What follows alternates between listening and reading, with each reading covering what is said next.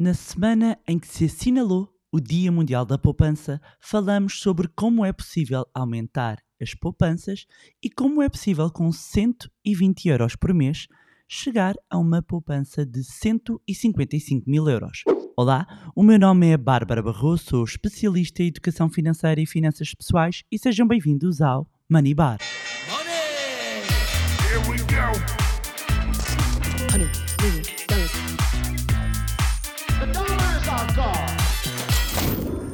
Olá, meus amigos, como é que vocês estão? Espero que estejam todos bem e de boa saúde. E está a começar mais um mês, estamos cada vez mais perto do final do ano. Este ano passou mesmo, mesmo a correr. E, e mesmo faltando apenas dois meses, ou um bocadinho menos, não é?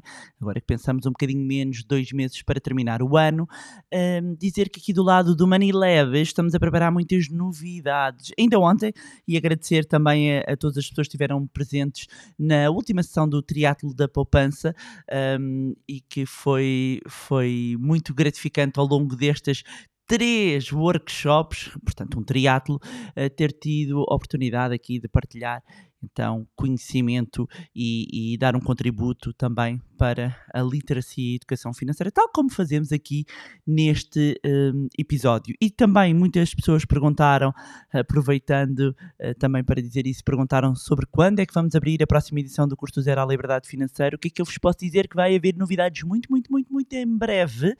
E, portanto, na descrição deste eh, episódio vão encontrar um link para se inscreverem na lista de espera. Para quem não sabe do que é que eu estou a falar, estou a falar do curso de Finanças Pessoais eh, mais completo que alguma vez desenhámos, que já transformou a vida de muitas pessoas, que pode transformar a sua vida também e que permite que qualquer pessoa, a partir do rigoroso zero, possa começar a fazer os seus primeiros investimentos ajustados a si, à sua realidade e à sua carteira. Foi sem dúvida para mim uma experiência transformadora, porque eu era uma aforradora, ou seja, ia poupando, poupando, e quando comecei a ouvir o podcast da Bárbara, apercebi-me que estava a perder dinheiro sem perceber. Eu achava que estava a ganhar nas poupanças, mas estava a perder. E o curso para mim foi transformador, porque eu deixei de ser uma aforradora e agora considero uma investidora. Portanto, para mim foi uma grande mudança e sentir a confiança e conseguir passar este ano nos investimentos também de uma forma tranquila. Se não tivesse feito o curso, já teria tirado o dinheiro dos meus investimentos e não é esse que é o objetivo.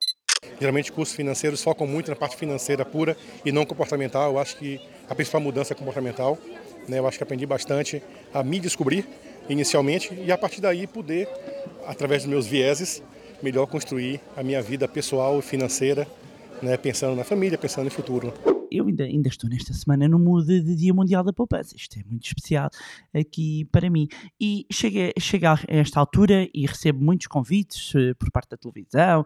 Eh, fui desafiada também pela CMVM para fazermos algumas coisas em conjunto eh, a propósito do Dia Mundial da Poupança. Estive mesmo no TVI Jornal um, a falar sobre, sobre como é possível pou- poupar mais. E eu disse: como assim? Então, mas todo mundo me chama para explicar como poupar mais. Eu disse: e por que não fazer um episódio também aqui no nosso podcast um, dedicado a como é que podemos aumentar as nossas poupanças?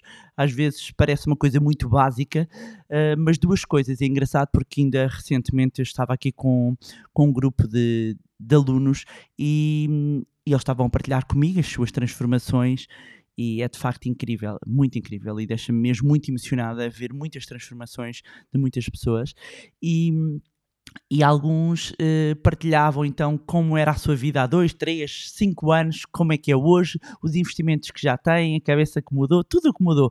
E, e eu dizia eh, exatamente isso, que é o básico funciona. O básico, se, se, se as pessoas conseguirem fazer o básico, já estão a fazer mais do que a maioria.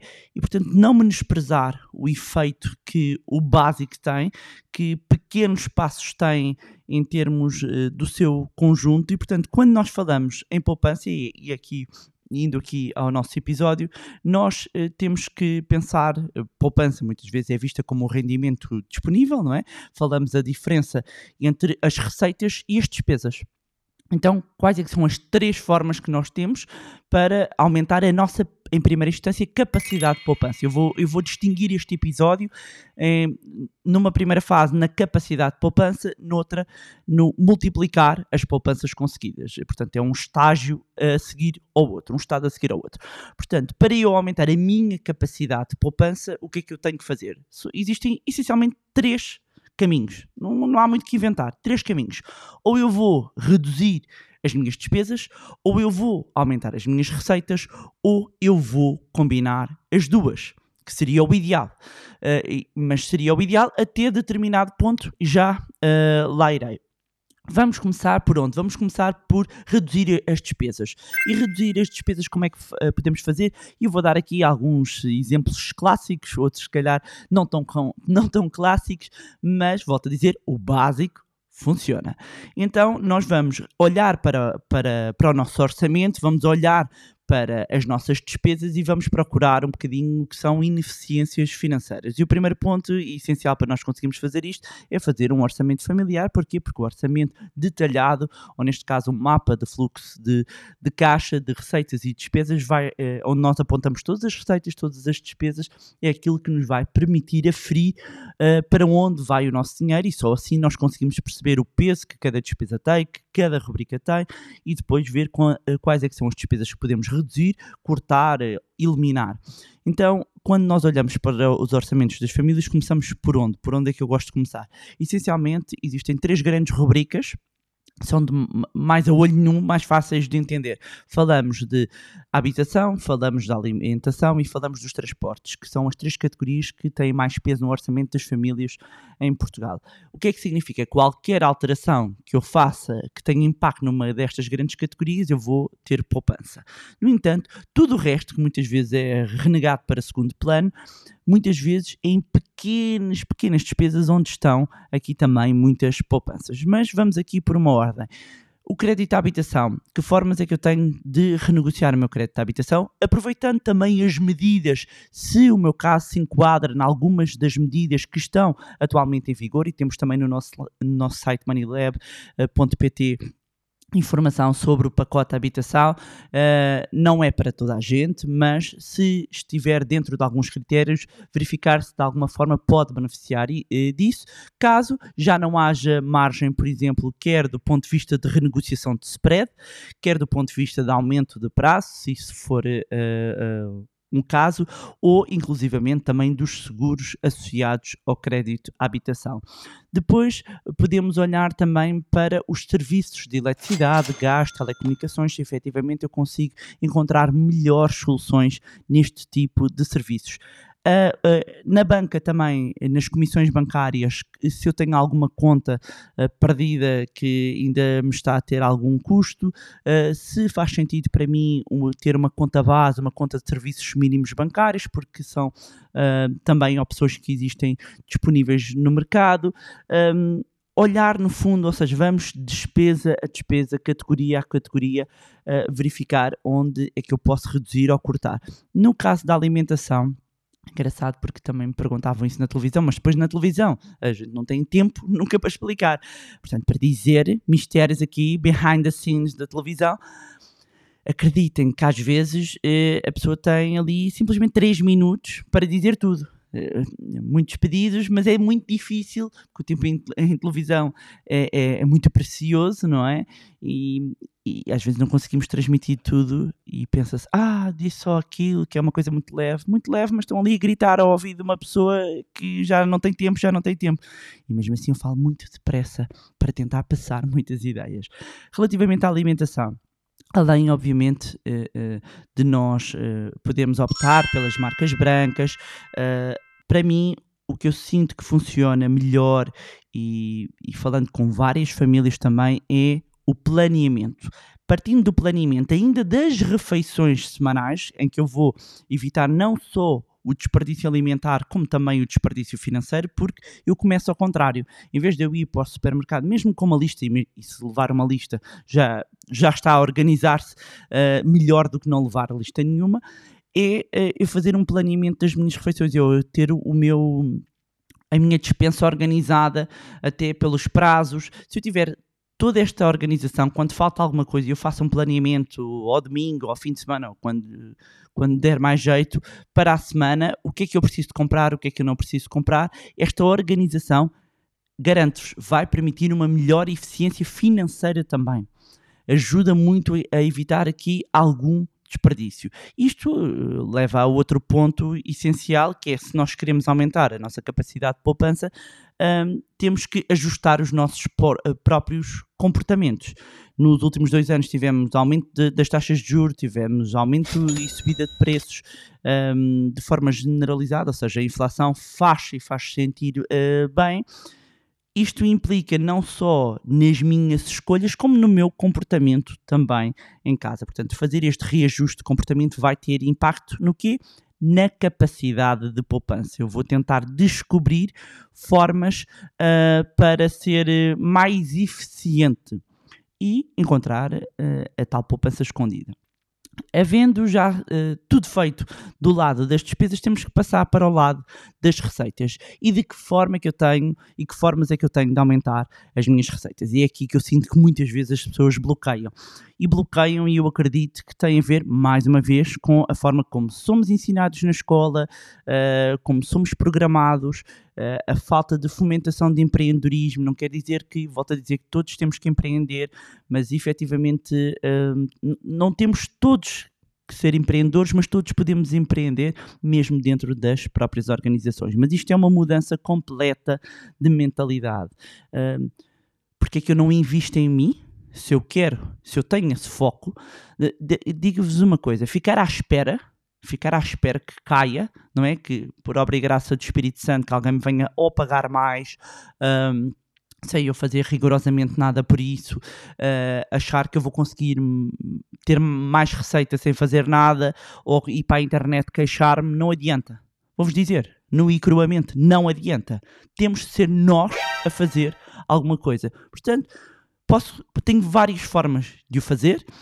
Acima de tudo, uh, para, para as pessoas uh, que trabalham para conta de outra e que muitas vezes têm essa dificuldade, eu, mas eu tenho o meu horário, ok, é um trabalho que permita, eu posso fazer alguma hora extra, não posso.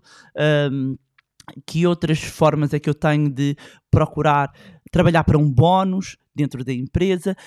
Eu também posso investir mais em mim para ser melhor remunerado ou na minha empresa ou ser percepcionado com, pelo mercado uh, uh, para ter uma melhor remuneração. A maioria das pessoas, a sua receita advém do seu trabalho, não vou falar aqui de rendimento passivo e outras coisas, mas a maioria das pessoas. Uh, as suas receitas advêm do seu trabalho, portanto, se a minha força de trabalho ativa é o que me permite trazer mais receita, mais rendimento para casa, o que é que eu posso fazer para melhorar uh, isso. Ah, mas Bárbara, mas eu não tenho tempo. Olha, está a ver aquela, aquela horinha que se vinha cá a fazer scroll no TikTok uh, ou no Reel. Se calhar se eu todos os dias gastar uma horinha a investir, uh, eh, um, a capacitar-me melhor numa determinada área, ou seja, numa área de expertise da minha área ou numa outra diferente, garanto que ao final do ano um, estará muito bem apetrechado relativamente a essa competência. Depois posso arranjar um part-time ou um trabalho extra uh, em que não tenha propriamente de comparecer. Tenho coisas que em casa que não preciso e que posso vender. Um, ou seja, é preciso mudar o chip. E quase sempre, e mesmo quando fazem as entrevistas, é como, como, como, como se, se estivessem à espera do, do santo grau. Nós temos que mudar a nossa cabeça e quase que acordar como é que eu vou fazer mais receita porque chega um mínimo, eu já não consigo cortar mais despesa. Conseguem entender isto? Há uma altura em que, pronto, ok, já tenho o meu orçamento todo enxuto, onde é que uh, eu vou conseguir aumentar a minha capacidade de poupança? Através uh, de, um, ehm, da entrada de mais receita. E depois começo a investir, e mesmo com pouco. Porque pouco a pouco, de forma consistente, transforma-se em muito. E aqui o investimento pode eh, ser uma componente uh, que vai acelerar também o lado das receitas. Ah, entretanto, lembrei-me aqui mais um da receita, antes que, que me esqueça. Lembrei-me porque falei disto na televisão. A questão do cashback. Não sei se sabe o que é que é o cashback. Alguns estão a ouvir este episódio. São os experts do cashback, outras pessoas nunca ouviram falar. Existem cartões que permitem que, se nós fizermos as compras com aquele cartão, e alguns são cartões de débito, outros são cartões de crédito, mas convém pagar sempre a 100%, dizer isto, permite que quando eu faço pagamentos com esse cartão, que cash, quer dizer, dinheiro, back, back de volta, portanto eu recebo dinheiro de volta, normalmente até um determinado limite. E isto é uma ótima forma de eu ter aqui uma nova receita, uma nova receita que eu posso canalizar para poupança, que eu posso canalizar para consumo. Portanto, procurem também saber um bocadinho mais sobre cashback, que é uma, uma forma simples, estou-vos a trazer formas simples de conseguirem aumentar a receita. Voltando aqui ao investimento e para vos dar um exemplo, só para terem uma noção, começando com mil euros, investido 120 euros todos os meses, eu trouxe aqui 120 euros todos os meses, um, se, significaria que ao final de 30 anos teria perto aproximadamente de 155 mil euros. Mas sabe o que é, é mais interessante? Há 30 anos, mas com 120 euros. Isto é para. Ah, mas uh, não consigo poupar porque ainda há pouco tempo estava a fazer um workshop e estava a dar um exemplo de 5 mil euros anuais, mas era só para entenderem o efeito de capitalização e de juros compostos. As pessoas depois ficam ali presas em vez de entenderem o conceito, porque depois basta tirar um zero, não é? Cortar um zero e já não é 5 mil já são 500. É entender. É, é, quando eu quero entender o conceito, o conceito é o mais, uh, o mais relevante para depois eu ad adaptar à minha realidade. O que é mais interessante aqui com estes 120 euros, por isso eu trouxe os 120 euros por mês, é que ao final destes 30 anos nós temos de ter o, o tempo a nosso favor.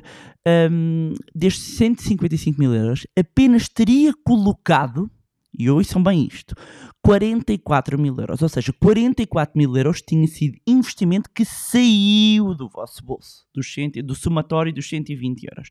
Puseram 44 mil euros, mas os restantes 111 mil euros, 111, portanto, eu do meu bolso, 44, 111 mil euros teriam sido a rentabilidade gerada pelos investimentos sem qualquer esforço.